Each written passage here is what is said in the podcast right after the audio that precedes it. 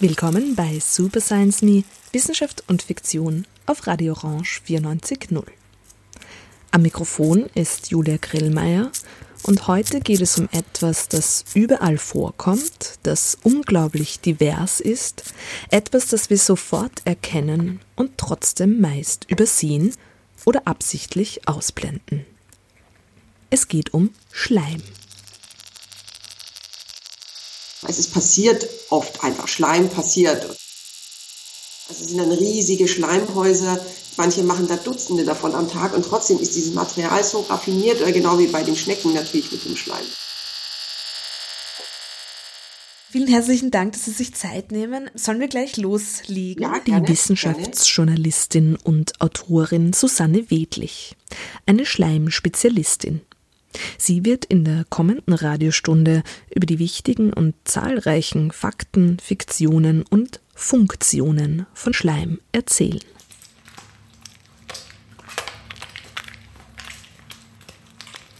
The moist body, the color of tea with milk, came into view with the slowness of an enormous snake awakening from slumber. The snail's head, facing inland, rose higher and higher, and its antenna, with which it saw, began to extend. The Quest for Blank Claveringi by Patricia Highsmith. Schleim ist etwas ungemein Körperliches. Denken wir an Schleimiges, dann denken wir an diverse Körperflüssigkeiten, an Sex, vielleicht auch schnell einmal an Krankheit. Schleim sitzt an den Schnittstellen und Oberflächen von Körpern und ist als solcher auch dafür mitverantwortlich, was in Körperöffnungen, aber auch in Organe und letztendlich auch in Zellen eingelassen wird und was nicht. Schleim als Membran, Schleim als Träger von, aber auch Barriere gegen Krankheitserreger.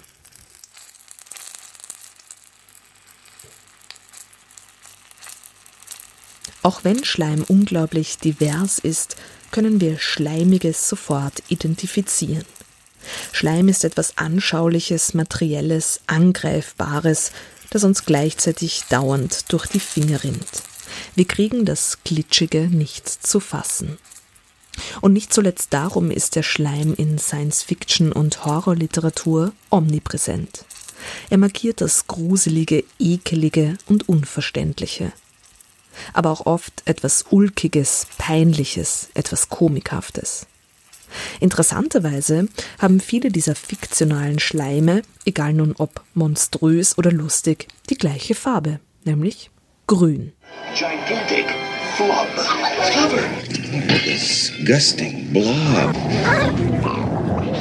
Vom Cthulhu über Flubber, den Gremlins zu Slimer von den Ghostbusters, alle grün. Auch Susanne Wiedlichs Buch vom Schleim hat einen grünen, einen grün schillernden Einband und steckt voll von literarischen Vorstellungen vom Schleim. Vor allem aber voll von biologisch-chemisch-physikalischen Erkenntnissen der Schleimforschung. Sie haben das Buch vom Schleim geschrieben. Das ist letztes Jahr bei Mattes und Seitz herausgekommen in dieser ohnehin sehr tollen Reihe Naturkunden. Und es hat mir wirklich sehr, sehr gut gefallen. Nicht zuletzt auch, weil Sie wissenschaftliche Entdeckungen und, und auch die, die Forschung, die sie rezipieren, immer auch in einem kulturellen und einem gesellschaftlichen Kontext bringen und auch, weil so viele Literaturlektüren da im, im Schleim stecken und in ihrem Buch stecken. Und ich finde, diese Popkultur- und Literaturreferenzen sind ja auch wirklich sehr, sehr divers, die sie da aufrufen. Von H.P. Lovecraft über Patricia Highsmith zu den Gebrüdern Grimm aber auch gleichzeitig äh, damit verschränkt sind ja auch diese Perspektiven auf das Phänomen Schleim irrsinnig divers in dem Buch. Also man wird ja eigentlich von Kapitel zu Kapitel überrascht, ähm, mit welchem, was da alles in dem Thema drinsteckt und wo überall Schleim drinsteckt. Daher wäre eingangs eigentlich meine Frage, wie bekommt man denn das eigentlich zu fassen. Und womit hat denn da Ihre Auseinandersetzung mit dem Schleim begonnen und wie haben Sie sich denn da weitergehandelt? ähm, ich habe mir ja fast 20 Jahre Zeit genommen und das war auch nötig tatsächlich. Mein Glück, überhaupt über dieses Thema zu stolpern, war, dass ich nicht über die Ekelschiene gekommen bin. Das mhm. ist ja mhm. doch vielleicht ja, für die meisten Leute, also ich merke es natürlich auch, wenn ich erzähle, ich habe ein, ein Buch über Schleim geschrieben, ähm, dann erwarten die meisten, also A, dass es was sehr Kurzes ist. Es kam mehrfach die Frage, ob das eine Broschüre ist, ein Faltblatt über Schleim, gäbe es eigentlich nicht viel zu erzählen. Und dann haben natürlich alle so was Lustiges, Kurioses erwartet. Und ähm, das war natürlich auch erstmal meine Einstellung zum Schleim, damals noch vor knapp 20 Jahren. Und dann bin ich über einen Artikel gestolpert in einer Zeitschrift und da ging es um Schneckenschleim, um die Schneckenspuren und was da alles drinsteckt, dass da ja die, die Männchen sehr zielgerichtet eigentlich die Weibchen finden können, weil sie die Spezies ablesen können, eben erkennen, dass es ein Weibchen ist, auch ob sie hübsch ist, ob sie gesund ist und sogar in welche Richtung sie gekrochen ist. Und das hat bei mir im Kopf einen Schalter umgelegt. Da war mir dann irgendwie klar, ähm, das kann nicht der einzig raffinierte Schleim sein. Also es ähm, war schwer vorstellbar, dass Schnecken so ein komplexes Produkt erfunden haben und wir alle anderen haben so langweilige Schleime. Und von da an habe ich dann eigentlich gesucht, oder wie man das als Journalist so macht, man reißt die Artikel raus und ähm, legt die dann auf einen Stapel von anderen Ideen, Ideen von, da könnte noch mehr kommen, da könnte man vielleicht mal was schreiben. Ich habe immer so ein bisschen die Augen offen gehalten nach Schleimgeschichten und diese Schleimgeschichten hat Susanne Wedlich dann in das Buch vom Schleim gepackt. Mit Illustrationen von Michael Rosenlehner, die noch einmal hervorstreichen, was alles in dem Phänomen Schleim steckt. Zum Beispiel amphibische Eileiter mit aufgequollener Gelehrte, neben menschlicher Haut im Querschnitt, Rippenquallen und andere gelatinöse Körper, aber auch der besagte Cthulhu, Nosferatu, weißbärige Misteln oder der Samen des Hirtentäschelkrauts. Ja, der tentakelt ja wirklich in alle Richtungen aus, der Schleim. Mir hat das wirklich sehr gut gefallen, wie eigentlich Literatur auch in ihrem Buch vom Schleim eben nicht so eine Illustration ist, sondern mehr einfach ein Ansatz, um dann verschiedene Schleime wirklich zu verstehen oder sich da so ein bisschen hinein zu versetzen. Ja. Wie äh, ist denn das so? Ist das einfach auch eine, eine persönliche Liebe zur Literatur oder was spielt die da auch für eine spezielle Rolle, wenn es um so Schleimbeschreibungen geht? Ähm, ja, die Liebe ist da. Ich habe natürlich davor nie diese Bücher in Hinsicht auf Schleim gelesen. Ähm, und ich hatte dann auch eine falsche Erwartung. Das, also habe ja schon erwähnt, äh, Thomas Mann zum Beispiel. Ich habe dann eben noch mal nach vielen Jahren den Zauberberg gelesen. Ähm, klar, die ganzen Lungenkranken. Ich habe dann mir, glaube ich, mit so einem modernen, ähm, mit einer modernen Herangehensweise erwartet, dass es da furchtbar schleimig zugehen wird. Mhm, mhm, Wahnsinnig eklig. Und äh, ich glaube, dass heutzutage, wenn das Buch heute geschrieben würde, hätte man das auch. Das wäre viel schleimiger, das wäre viel ätzender, viel widerlicher. Und es kommt eigentlich überhaupt nicht vor. Mhm. Weil es war dann eben interessant äh, für mich auch zu sehen und mich da durchzuarbeiten, der Schleim ja so lange ein, sagen wir mal, eine Wertschätzung hatte, die er heute nicht mehr hat. Also da wurde ja noch viel mehr der Schleim gesehen als ähm, Lebensspender oder als so, so kleinste Einheit des Lebens und des Organismus. Den Ekel findet man da überhaupt nicht. Was Susanne Wedlich bei ihrer Recherche also besonders überrascht hat, wie sie erzählt, ist, wie sehr sich die Idee von dem, was grauslich ist, ändern kann und auch geändert hat. Ja, stimmt, stimmt genau. Ähm, ich denke jetzt natürlich gerade in, in Corona-Zeiten ähm, viel auch, wie wir alle jetzt natürlich, ähm, über vergangene Epidemien und, und solchen Ausbrüche nach. Und dann ist ja diese eine Geschichte, zum Beispiel dieser Great Stink 1858 in London. Ähm, und ich, ich kann es immer noch nicht fassen. Die Abwässer wurden ja ungeklärt in die Themse geleitet. Und dann war das ein Rekordsommer. Das Wasser ähm, hat sich abgesenkt, nur der ganze Unrat blieb eben da und hat sich hochgetürmt. Und es ist ja heute unvorstellbar, ähm, dass man da auch Fäkalien alles zum Teil Meter hoch in der Stadt liegen hat. Und man würde, denke ich, doch natürlich aus heutiger Sicht eine wahnsinnige Ekelreaktion erwarten. Es war aber nicht so, weil damals, also man wusste, es hat sich noch nicht so ganz durchgesetzt, dass Mikroben die Krankheiten verbreiten. Und die Leute haben sich gefürchtet vor den Gerüchen, vor den Miasmen, faulen Ausdünstungen. Das heißt, da ist dann viel von der Todesangst die Rede, wenn es so stinkt. Aber ich, ich zumindest habe keinen Hinweis gefunden, dass irgendjemand mal gesagt hat, wie widerlich ist es eigentlich, dass dieses Zeug darum liegt. Mhm. Das ist, glaube ich, spricht dann auch wieder dafür, wie interessant diese äh, Emotion Ekel ist, die so wahnsinnig gut sich anpassen kann. Und wenn man eben noch lebt in einer Zeit, in der alles irgendwie schleimig ist, weil die Straßen nicht befestigt sind. Nach jedem Regenguss wahrscheinlich äh, versinkt man dann irgendwie halb im, im Schlamm und dann ähm, liegen die Abfälle da und ähm, bei einem eben der Unrat aus der Themse wird angespült. Man könnte ja nicht funktionieren, wenn man sich ekeln würde. Also findet es dann eben auch nicht statt, diese Emotion. Und es mhm. ist so schwer nachzuvollziehen aus heutiger Zeit.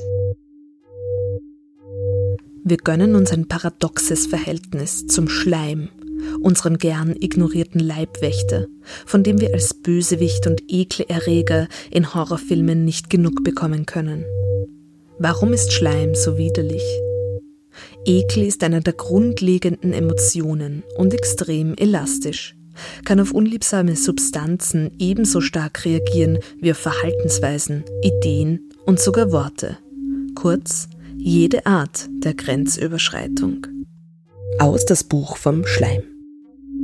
Das äh, passt auch sehr, sehr gut quasi in das, in das Gefüge der Sendung, weil wir haben eine der letzten Episoden ähm, war über Klärschlamm und dann auch über Schlamm genereller. Und ich bin auch darüber eigentlich dann auf das Schleimbuch gekommen, weil ich da doch so ein paar Parallelen gefunden habe, zu, zumindest zu dem landläufigen Verständnis von Schlamm und dem landläufigen Verständnis von Schleim. Insofern, weil man hat ein Wort dafür, aber es sind natürlich extrem diverse Materialien und chemische Zusammensetzungen, die sich dann unter diesem Wort verbinden, das aber sowas wie eine einheitliche Masse irgendwie suggeriert. Und da vielleicht auch noch, um da das Feld abzustecken, Sie schreiben ja gleich zu Beginn, Sie nennen es auch oft Phänomenschleim, weil man das gar nicht so fassen kann, was jetzt Schleim ist und was nicht in Hinsicht auf ein Material, sondern es ist ja vielmehr eine Eigenschaft. Ja, genau, mhm. genau. Also ich, ich zitiere da einen Mikrobiologen, der sich ein Leben lang oder ein Forscherleben lang mit mikrobiellen Schleim ähm, befasst hat, ein Buch geschrieben hat, ein Fachbuch, das er The Perfect Slime genannt hat, weil die Mikroben eben so wahnsinnig raffinierte ähm, Schleime erfunden haben und bauen, die wir ja auch so schwer dann bekämpfen können, äh, bei Krankheiten zum Beispiel. Und ähm, er nennt Schleim eine, eine Eigenschaft, eine, eine Stoffeigenschaft, eine Materialeigenschaft oder auch eigentlich nur steifes Wasser. Das heißt, ähm, Schleim, der wissenschaftliche Ausdruck wäre eigentlich ein Hydrogel, und das heißt, dass dann immer weit über 90 Prozent bis zu 99 Prozent Wasser dreidimensional von Molekülen so gebunden werden, dass eben dieses Wasser nicht mehr so fließen kann, wie es gerne möchte. Das macht eben dieses typisch ähm, zähflüssige, was wir sofort erkennen. Also wenn wir Schleim sehen, erkennen wir ihn. Wenn wir ihn anfassen, erkennen wir ihn sofort. Das funktioniert dann natürlich äh, umso besser bei einem Ekelerreger.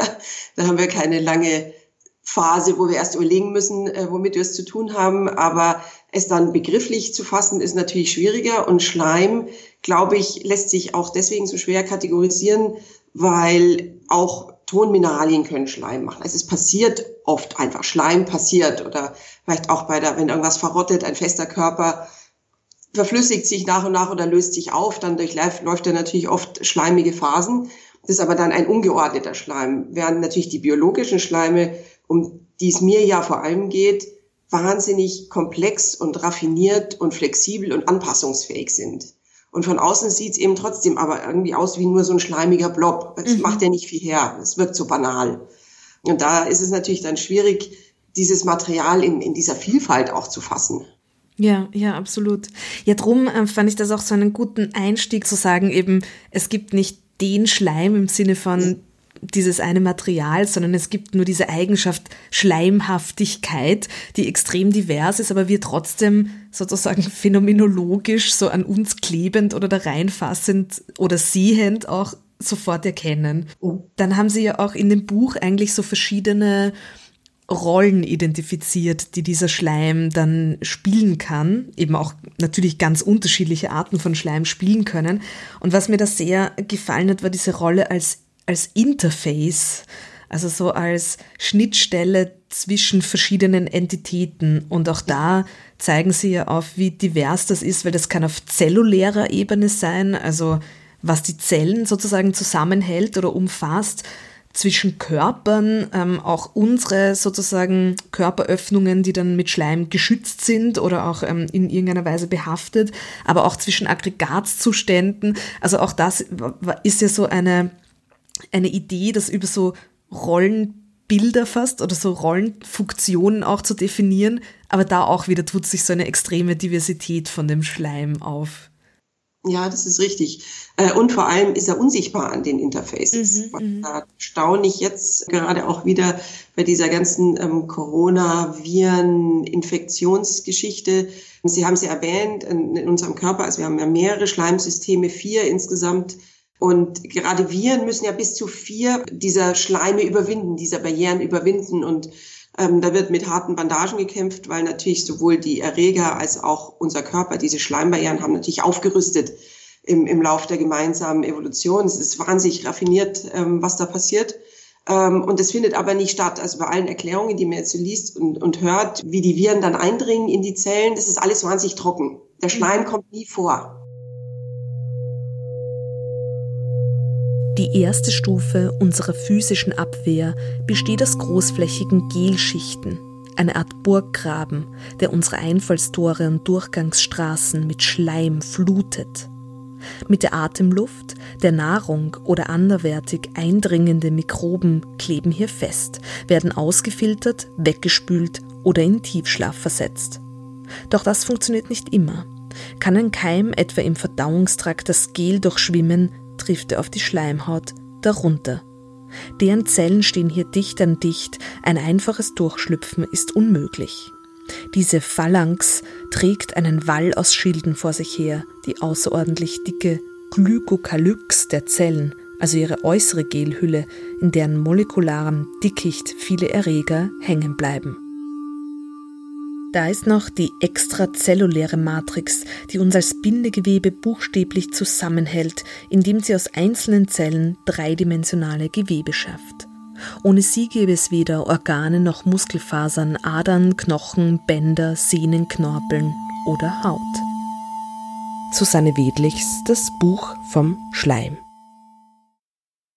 Wie, wie kann es sein, dass so ein essentielles Material, das ja milliardenfach Erreger abfängt, oder zumindest Mikroben sind ja nicht alles Erreger, jeden Tag in der Lunge, im Verdauungstrakt und so weiter, dass da so eine Schleimblindheit herrscht. Also ist es wirklich dann vielleicht so eklig, dass man sich damit gar nicht auseinandersetzen kann. Ich habe ja sogar das auch von, von Forschern dann mitbekommen, dass ein, ein Gruppenleiter, der die Tuberkulose erforscht, gesagt, die Mitarbeiter ähm, würden sich so wahnsinnig scheuen, mit diesem Auswurf der Kranken zu arbeiten. Was menschlich total nachvollziehbar ist, aber natürlich schwierig, wenn man gerne die Tuberkulose besiegen möchte. Mhm, und mhm. ähm, dass der Schleim so sehr an den, an den Grenzflächen eigentlich angesiedelt ist, ob jetzt in der Natur, in der Umwelt, in uns, bei jedem Organismus eigentlich, hat natürlich auch die Folge, dass man ihn so gut ignorieren kann. Und das machen alle noch sehr gerne. Diese Schleimblindheit können wir uns aber nicht leisten, sagt Susanne Wedlich. Nicht allein im Hinblick auf das Verständnis von Krankheitserregern, auch im Hinblick des Klimawandels.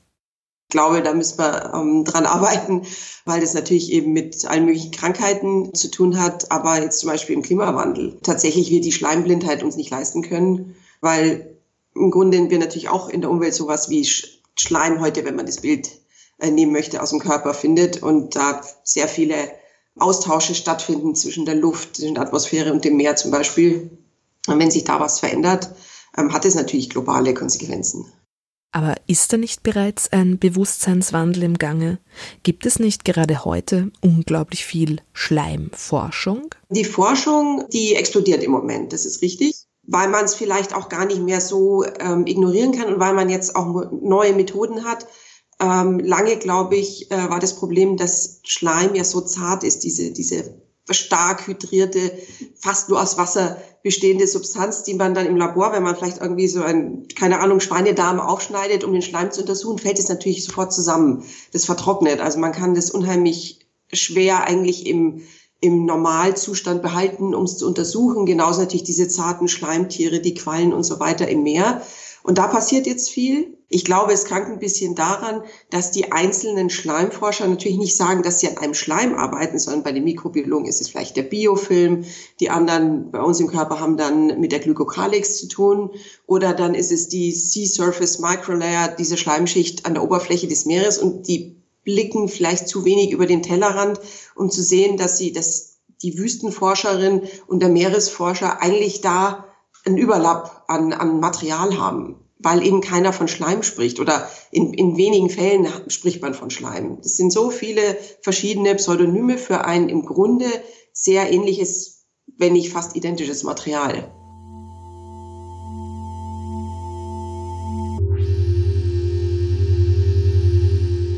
Es soll deshalb um die großen Interfaces unserer Welt zwischen Luft, Wasser und Boden und um die dort lebenden Organismen gehen.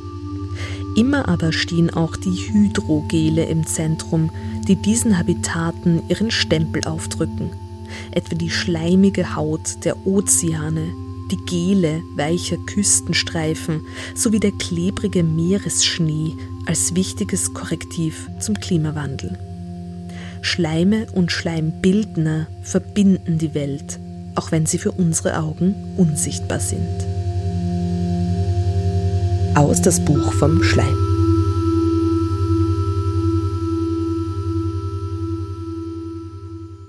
Mhm, das ist sehr spannend. Ja, das bringt mich eigentlich eh äh, gleich zu meiner nächsten Frage, nämlich das wäre eine weitere Rolle des Schleims so als als Verbindungsmaterial auch. Also es verbindet die Welt, umspannt viele Entitäten, die dadurch überhaupt eine Entität sein können, durch, sei es jetzt als Membran oder auch, wie Sie jetzt angesprochen haben, auch Sand, äh, Küstengebiete und so weiter werden durch sowas wie eine Schleimschicht zusammengehalten.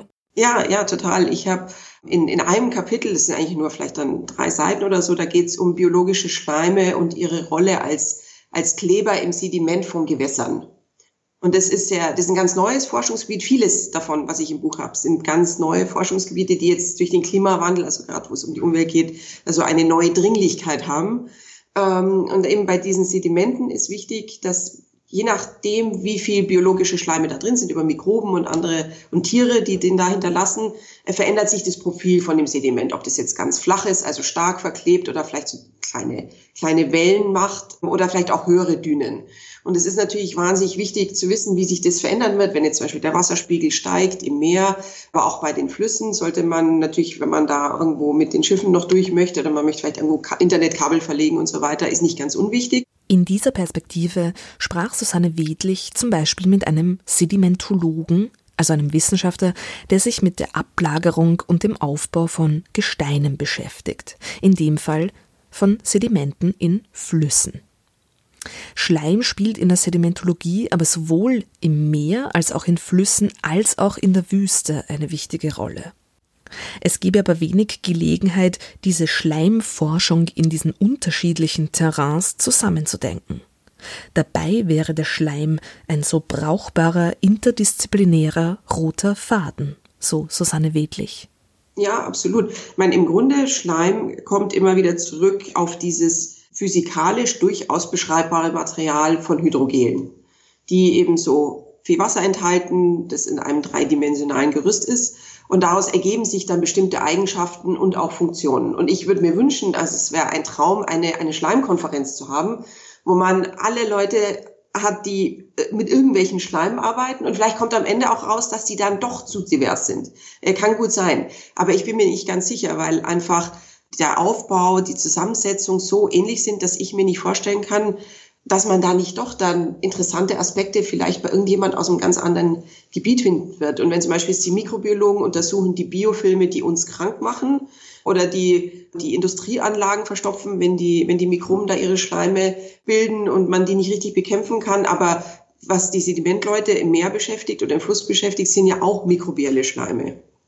Also ich finde es schwer vorstellbar, dass man da nicht interessante Gespräche führen könnte und vielleicht gemeinsame Forschungsprojekte auch haben könnte. Frank Zappa, I'm the Slime, 1973. I am gross and perverted, I am obsessed and deranged. I have existed for years, but very little has changed. I am destined to rule. Frank Zappa singt hier wohl eher über verblödendes Fernsehen. I'm the slime oozing out from your TV set. Allerdings ist Schleim als Weltbeherrscher, I am destined to rule, nicht nur Stoff für Science Fiction und Horror, sondern auch für die Wissenschaft. Die Mikroben müssen schon früher gelernt haben, dass sie ihre Umwelt in einer Gelhülle besser trotzen können, um dann gemeinsam ein Haus aus Schleim zu bauen. Wann und wie dies geschah, wird sich wohl nie zweifelsfrei klären lassen. Unstrittig ist aber, dass Biofilme die erste, am weitesten verbreitete und erfolgreichste Lebensform auf der Erde sind. Und die Schleimmatrix ist in gewisser Weise ihre dunkle Materie. Das Buch vom Schleim von Susanne Wedlich der Schleim hatte irgendwie trotzdem sehr unterschiedliches Image. Ähm, einerseits auch in diesem ganzen, vielleicht auch eher so Horrorliteratur, da ist natürlich wieder dieser Ekelfaktor dabei, aber auch so dieses trübe, unbestimmte, was entwickelt sich daraus, äh, spielt da ja auch eine Rolle. Also da hat er auch in gewisser Weise ein sehr aufregendes Image und auch in solchen schleimigen Lebensformen, die man nicht so ganz verstehen kann, wie dem Slime Mold, der ja auch bei Ihnen im Buch vorkommt das sind ja alles sehr äh, wahnsinnig aufregende Sachen.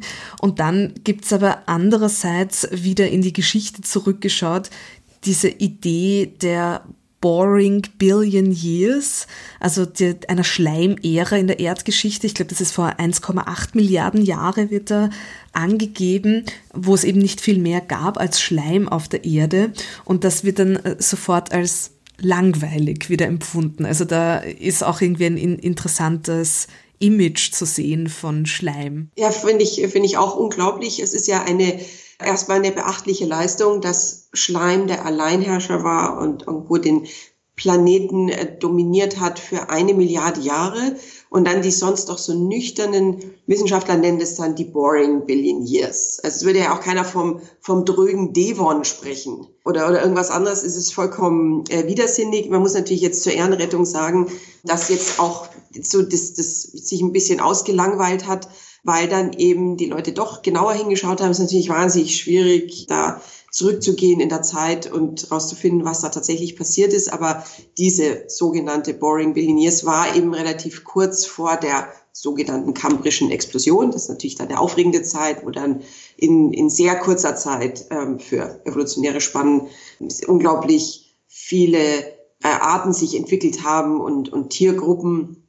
Also man gar nicht mehr verstehen konnte, wie das so schnell passieren konnte und, und Körperanhänge und Augen und die Fähigkeiten, äh, die diese Organismen dann hatten, die es ja davor alle gar nicht gab. Und jetzt geht man eher davon aus, dass in dieser langweiligen Zeit tatsächlich unter der Schleimdecke dann doch vieles passiert ist, was dann eigentlich den Boden bereitet hat. Aber erstmal hat, musste man dem Schleim natürlich wieder Unrecht tun. Es war mhm. langweilig, nur Schleim.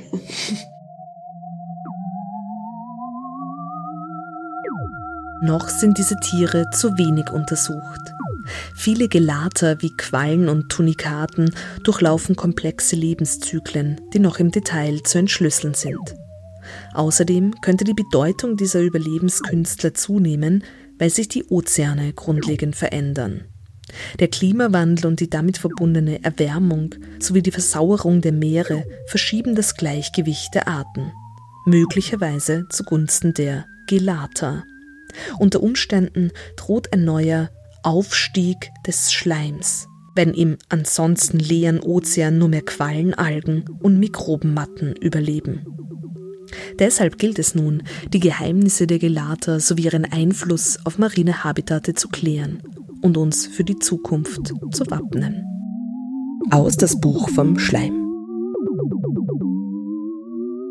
Ja, und jetzt auch in die Zukunft gedacht, geht es ja da wieder um so Erdgeschichte-Diskussionen. Und da wird ja das Anthropozän, also diese Idee des aktuellen Zeitalters als ein vom Menschen geprägtes, beziehungsweise implizit auch ein vom Menschen gewisses zerstörtes ähm, Erdzeitalter da steckt ja auch wieder so der Schleim drinnen oder diese Idee, die manchmal als Rise of Slime bezeichnet wird. Ich glaube, das wird ja, soweit ich das verstanden habe, vor allem in Bezug darauf verwendet, dass zum Beispiel Quallen solche Klimawandelgewinnerinnen sind, wenn man das jetzt mal in so menschlichen, sehr menschlichen Ausdrücken äh, nennen möchte. Und überall, überall diese Jelly Bloom, also diese Quallenblüten und, und Quallenscharen sich da tummeln an den Küsten. Das heißt, der Rise of Slime ist auch wieder sowas zwischen Horror und eigentlich vielleicht jetzt weg von so einem kosmischen Horror hin zu so einem ökologischen Horror wird das wieder so behandelt. Ja, das ist richtig. Ähm, auch faszinierend, also Sie haben es ja schon so beschrieben, ähm, dass es auch wieder eine sehr emotionale Geschichte ist. Wobei aus biologischer Sicht es einfach nur einfach nur ähm, darum geht, ähm, wenn man die Meere leer fischt, wird irgendjemand bleiben und sich ausbreiten. Und das sind eben vor allem, äh, wie Sie sagen, unter Umständen könnten das die, die Quallen sein, die, die sich dann ausbreiten. Das sind aber natürlich auch Mikrobenmatten, die man da erwarten würde, weil die Mikroben natürlich immer und glaube ich in jeder Situation, bei jeder Katastrophe werden irgendwelche Mikroben zu den Gewinnern gehören. Die würden natürlich dann vielleicht wieder so irre Matten wie in der langweiligen äh, Milliarde Jahre bauen. Äh, und, und Algenblüten auch. Ja, also die sind da relativ unempfindlich. Und, und man sieht es ja jetzt schon so ein bisschen bei, den, bei der Quallenblüte, glaube ich, ist noch so ein bisschen umstritten in der Wissenschaft, ob die tatsächlich jetzt verstärkt auftritt oder ob man es jetzt nur bemerkt, weil man eben mehr auf die Quallen auch wieder schaut, weil man bessere ähm, Möglichkeiten zum Monitoring hat. Aber es ist zu erwarten, wenn der Klimawandel so weitergeht, wie zu erwarten ist und wir uns da nicht massiv entgegenstellen, dann gäbe es schleimige äh, Gewinner. Ja? Und mhm. dann hätten wir vielleicht einen neuen Rise of Slime. Mhm, mh. Wohin geht's, ist also genauso eine schleimige Frage wie woher kommen wir? Und in dieser Hinsicht gibt's noch eine spannende, kuriose Anekdote aus der Wissenschaftsgeschichte zu erzählen, nämlich über den Urschleim. Schleim in einer evolutionären Perspektive. Können Sie da noch ein bisschen über, erzählen über diesen sogenannten Bartybius, oder? Hat man den genannt? Bartybius, den, ja. den Urschleim? Genau. Es war so eine, eine ganz kurze Episode, die der ähm, sehr berühmte deutsche äh, Evolutionsbiologe Ernst Haeckel eigentlich in Gang gesetzt hat oder initiiert hat. Den kennt man heute auch noch, weil er diese wunderbaren Kunstformen der Natur, die Qualen, alle möglichen Tiere ähm, so schön festgehalten und gemalt hat, dass dann sogar damals eben der Jugendstil sich so ein bisschen hat inspirieren lassen. Und der war eben ähm, eng vernetzt mit der, mit der frühen Evolutionsbiologie und die mussten natürlich alle darauf reagieren, als ähm, Darwin ähm, da seine Theorie vorgestellt hat, dass man ja jetzt eigentlich ohne Gott auskommen muss. Und das ist ein, ein Problem in der Erklärung, weil das Leben ja doch trotzdem irgendwo den Anfang genommen haben muss. Und dann kam eben Heckel mit der Idee, ähm, am Meeresboden, der ja damals erstmal noch nicht erreichbar war, den man ja nur sich in der Fantasie zurechtlegen konnte. Ähm, der sollte also in großen Teilen oder vielleicht ganz weltumspannend von einem Urschleim bedeckt sein und der würde da so sanft vor sich hin pulsieren und eigentlich neues Leben vorbringen, neue, immer neue Arten auch hervorbringen. Und das wäre eigentlich dieser Schleim, der, der Übergang zwischen unbelebter Materie und dem Leben.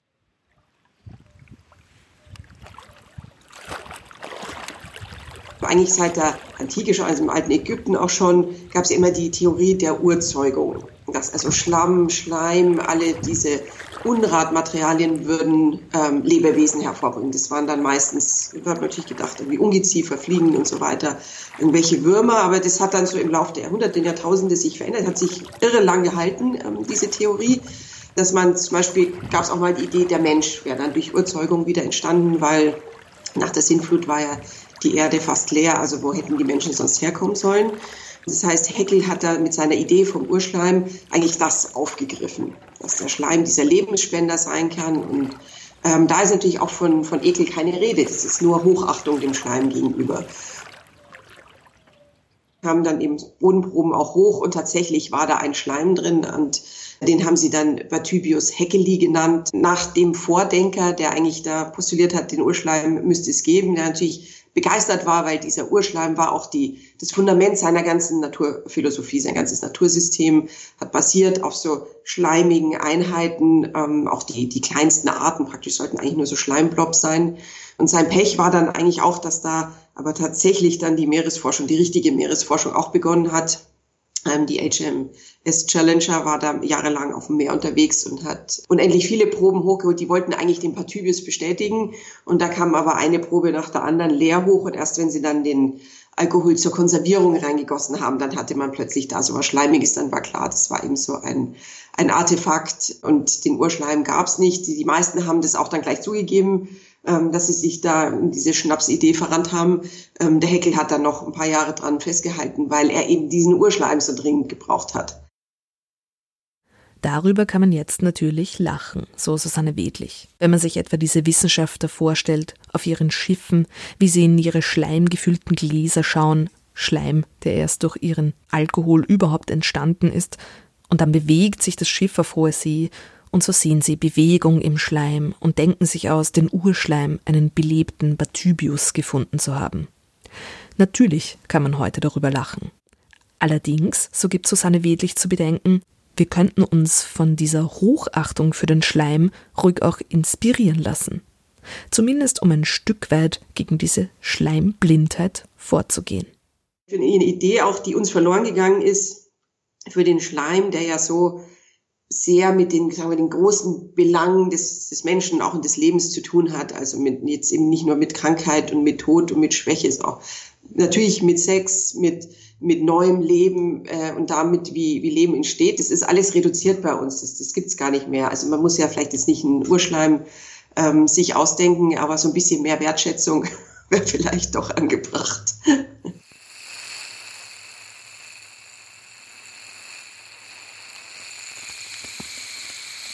Wie ist denn das jetzt so ähm, nach so einer intensiven Recherche über so ein Thema, das, wie Sie jetzt ja auch gerade nochmal betont haben, wirklich überall vorkommt oder ein Phänomen, das überall zu finden ist? Hat sich da was in Ihrer alltäglichen Wahrnehmung auch verändert? Also wird man da weniger schleimblind, ähm, auch in, in der alltäglichen Wahrnehmung? Ja, schon. Also ich sehe ihn schon überall und ich sehe auch, wo andere ihn nicht sehen, wie wir schon eben gesagt haben, wenn es jetzt um Infektionen geht verstehe ich nicht, wie man diese Diskussion führen kann, ohne dass das Wort Schleim überhaupt mal irgendwie vorkommt. Aber der, der Ekel und die Abneige oder diese Schleimblindheit, die sitzen schon sehr tief, mhm. ähm, mhm. sagen. Also es ist klar, wenn man jetzt auch überlegt, in den letzten Jahren, was hat es dann in die Medien geschafft? Das waren dann so Geschichten wie dieser eine ähm, Laster in Oregon, der voll beladen war mit Schleimealen und umgekippt ist auf der, auf der Autobahn und dann irgendwie x andere Autos, die da gerade in der Nähe waren, zugeschleimt hat solche Sachen. Also es sind immer diese kuriosen Geschichten und egal, wenn es, und selbst wenn es dann mal um was, sagen wir mal, um Wissenschaft geht, irgendwas Interessantes, alle diese Meldungen fangen eigentlich an mit lieber Leser. Ich weiß, es ist furchtbar widerlich, aber glaub mir, es ist wirklich interessant. Mhm, mhm, Jede einzelne Geschichte. Mhm, ja, das ist wirklich kurios, dass man sich da immer so halb entschuldigen muss, dass ja, es genau. jetzt gleich um Schleim bitte geht. Bitte bleibt dabei, bitte klickt nicht weg, bitte blättert nicht weiter. Könnten Sie noch so ein, quasi aus dem, äh, wie sagt man, Nähkästchen plaudern, was so eigentlich die Aspekte dann waren, die Sie wirklich überrascht haben während der Recherche ähm, und wo Sie wirklich gar nicht erwartet haben, wo Sie der Schleim dahin geführt hat? Also ganz übergeordnet kann ich natürlich sagen, dass ich immer noch nicht fassen kann, dass es nicht schon ganz viele Schleimbücher gibt. Weil ein Thema, das alle großen Krankheiten, auch mit Krebs oder eben Infektionen und so weiter umfasst, mit Kulturgeschichte, mit Popkultur, mit Klimawandel, mit eigentlich allen Organismen, die es so gibt, bis hin zur Suche nach außerirdischem Leben. Wie konnte das so lange übersehen werden? Es, war ja kein Geheimwissen. Also es ist weder jetzt neue Forschung, die noch irgendwie keiner kennt oder die nicht publiziert ist, noch habe ich auf irgendeinem Dachboden einen Schatz an Dokumenten gefunden und da irgendwie äh, mir was angelesen. Ähm, das finde ich immer noch staunenswert, wie ein so weit verbreitetes Material, das es immer schon gab, das überall die Finger mit drin hat, ähm, so unter Radar laufen kann. Und dann waren es aber natürlich die Schleime auch selbst. Und ich glaube, am faszinierendsten fand ich, obwohl mich am Ende dann gar nichts mehr überrascht hat, wie, wie raffiniert der Schleim sein kann. Weil es mir natürlich auch immer noch so geht, wenn ich irgendwo an Schleim denke oder ihn sehe. Er, er wirkt ja so plump äh, so, so einfach und so banal. Und dann gab es zum Beispiel eine Geschichte über ähm, Tiere im Meer, die mit Schleim äh, Beute machen. Es sind ja ganz viele, die hängen dann einfach so Schleimnetze aus oder vielleicht auch mal so, das dann so ganz schöne Strukturen mit mehreren Kammern. Und ich habe dann einfach immer ganz naiv angenommen, der Schleim ist klebrig und da bleibt einfach hängen, was, was zufällig vorbeikommt. Und das aber, diese Schleimnetze sind tatsächlich wahnsinnig wählerisch. Und die können nach der, der Größe auswählen, aber sogar nach der Art der Partikel, die da irgendwie vorbeikommen. Und ich, ich kann mir noch nicht mal so richtig vorstellen, wie das funktioniert bei so einem im Grunde dann wieder Billigmaterial, das, das diese Tiere zum Teil ja, also es sind dann riesige Schleimhäuser, manche machen da Dutzende davon am Tag und trotzdem ist dieses Material so raffiniert, äh, genau wie bei den Schnecken natürlich mit dem Schleim, dass sie dann Botschaften hinterlassen äh, ob sie jetzt äh, hübsch sind und wohlgenährt und welche Art es ist und die oder Raubschnecken dann an der Schleimspur ablesen können, ist es eine Beuteschnecke oder ist es jemand aus meiner Art zur Paarung. Also ich glaube, da kommt noch so viel. Wir stehen da komplett am Anfang, aber es gibt für mich jetzt eigentlich nichts mehr, was ich Schleim nicht zutraue. Ich denke immer nur, wir haben es nur noch nicht gefunden. Irgendwo gibt es es. Wie Susanne Wedlich auch schon eingangs erwähnte, war es diese Feststellung, dass Schneckenschleim so unglaublich raffiniert ist, die sie überhaupt auf die Fährte des Schleims brachte. Schnecken, ihre alienartigen, tentakulären Fühler und schleimigen Körper faszinierten auch diverse Schriftsteller, wie auch im Buch vom Schleim nachzulesen ist. Die große Liebe der Autorin Patricia Highsmith nahm ihren Anfang, als sie als junge Frau zwei braun gestreifte Schnecken bei einem New Yorker Fischmarkt in bizarrer Umarmung vorfand und mit nach Hause nahm. Ihre Faszination für das Paarungsritual der Tiere reichte aus, um sie gleich zwei fiktiven Helden auf den Leib zu schreiben. Highsmith selbst kannte wohl keine Angst vor schleimigen Armeen, hielt hunderte Schnecken als Haustiere und soll sie einmal sogar in einer salatgefüllten Handtasche zu einer Londoner Cocktailparty ausgeführt haben. Bei einem Umzug nach Frankreich durfte sie die Tiere legal nicht einführen und ersann einen einzigartigen Schmugglertrick. Sie brachte die Schnecken in mehreren Trips über die Grenze, jeweils eine Handvoll davon verstaut unter ihrem Busen. Das ist viel Fürsorge von einer Autorin, die sich vom Grotesken, Grausamen und Makabren angezogen fühlte und von Autoren wie Edgar Allan Poe inspirieren ließ. Das bezieht sich auf den Roman Deepwater von 1957 und die Kurzgeschichten The Snail Watcher und The Quest for Planck Claveringi, beide 1970. When Mr. Peter Knoppert began to make a hobby of snail watching, he had no idea that his handful of specimens would become hundreds in no time. Only two months after the original snails were carried up to Knoppert study, some 30 glass tanks and bowls, all teeming with snails, lined the walls, rested on the desk and window sills, and were beginning even to cover the floor. Mrs. Knoppert disapproved strongly and would no longer enter the room. It smelled, she said, and besides, she had once stepped on a snail by accident, a horrible sensation she would never forget. The Snail Watcher by Patricia Highsmith.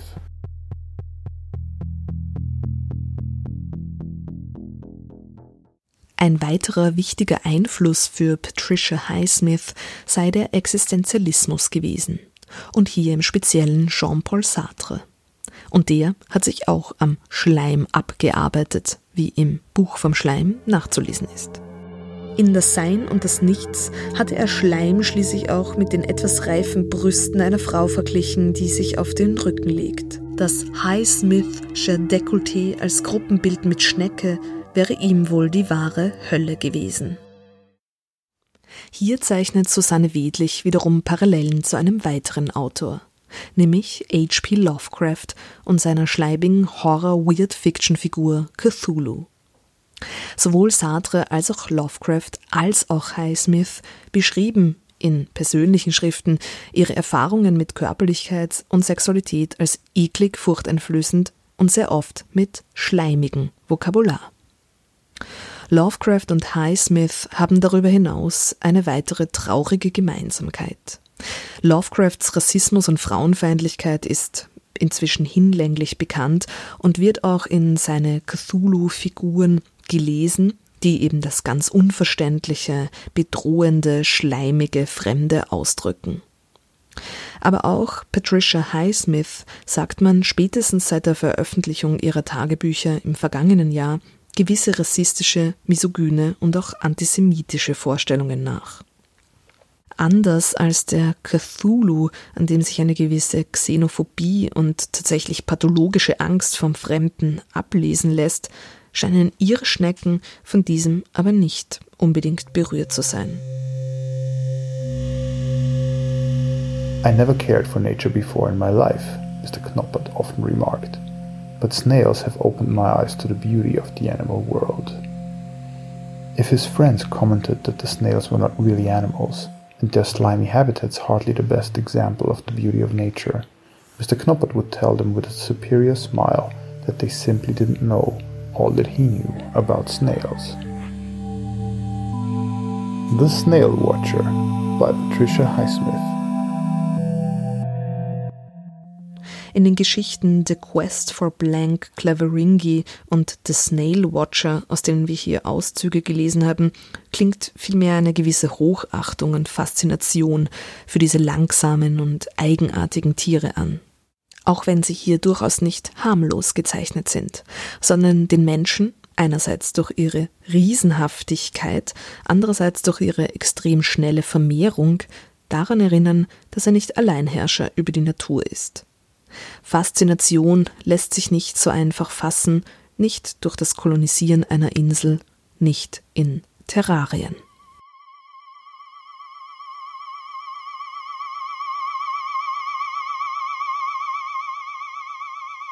The snail seemed to sniff like a dog, though inaudibly, as its muzzle hovered over the professor's hiding place. Then, with majestic calm, it came down on the rocks between which the professor lay. Its slimy foot covered the aperture and within seconds had blocked out almost all the light. They had not only covered every surface, but thousands of snails hung down into the room from the chandelier in a grotesque clump. Mr. Knoppet felt for the back of a chair to steady himself. He felt only a lot of shells under his hand. He had to smile a little. There were snails in the chair seat, piled up on one another, like a lumpy cushion.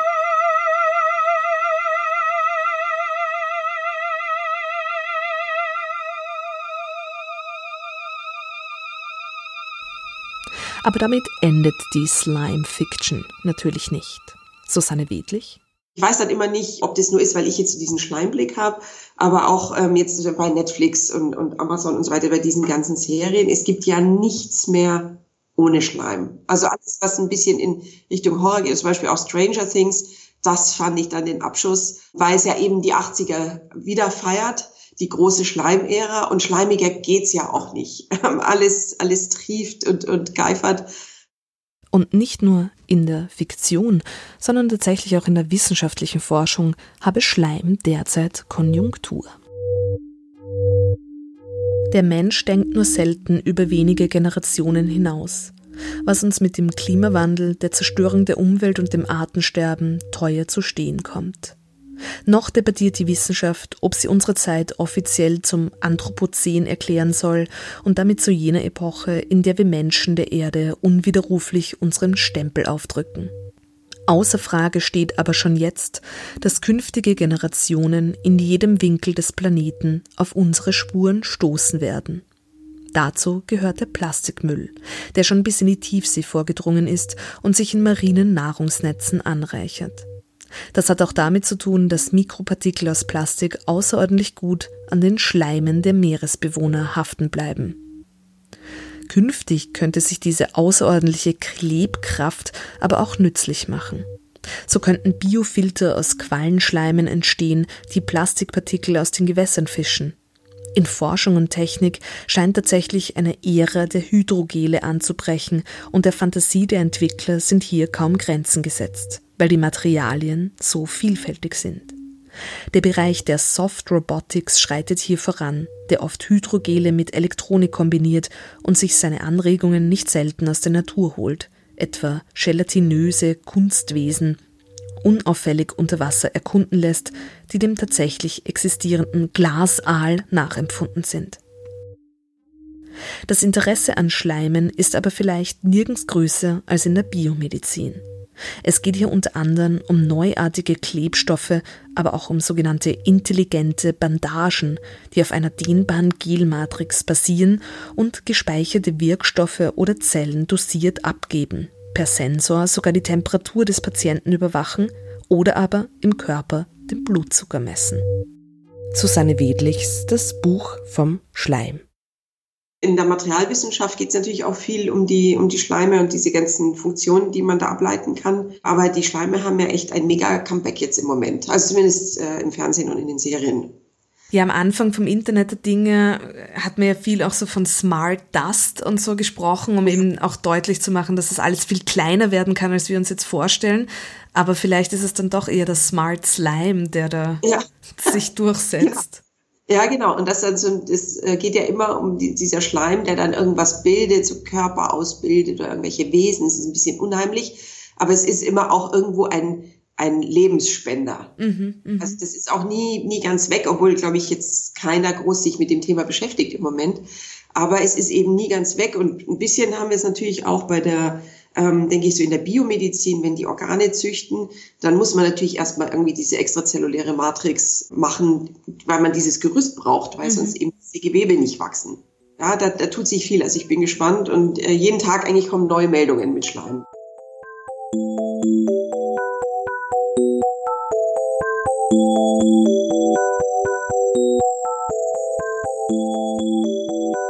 Das war Super Science Me, Wissenschaft und Fiktion auf Radio Orange 94.0.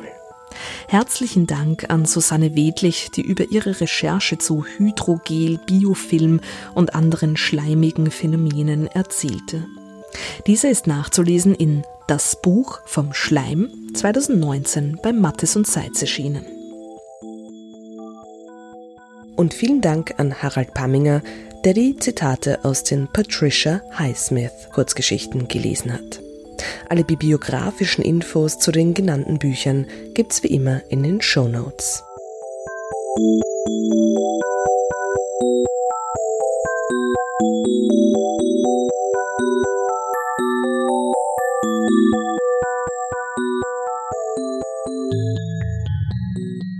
Das nächste Super Science Me gibt es am 12. Mai. Und dann ist es hoffentlich auch hier schon warm genug, dass ihr Lust habt, über Kakteen und andere großartig ausgerüstete Wüstenpflanzen zu hören. Ich habe ein Interview mit Dr. Kim McHugh aus Arizona mitgebracht. Sie leitet die Forschungsabteilung des Desert Botanical Garden in Phoenix und weiß unglaublich viel über sukkulente Pflanzen zu erzählen. 12.05. um 18 Uhr, diesmal auf Englisch, wie immer auf Radio Orange 94.0 und im Netz. Dort ist übrigens Super Science Me auch jederzeit nachzuhören. Schaut auf die Sendungsseite unter o94.at oder ins Archiv der freien Radios unter cba.fro.at. Oder findet Super Science Me überall, wo es Podcasts gibt, sowie auf Facebook, Instagram und Twitter. Jule Grillmeier sagt Danke fürs Zuhören und bis bald bei Super Science.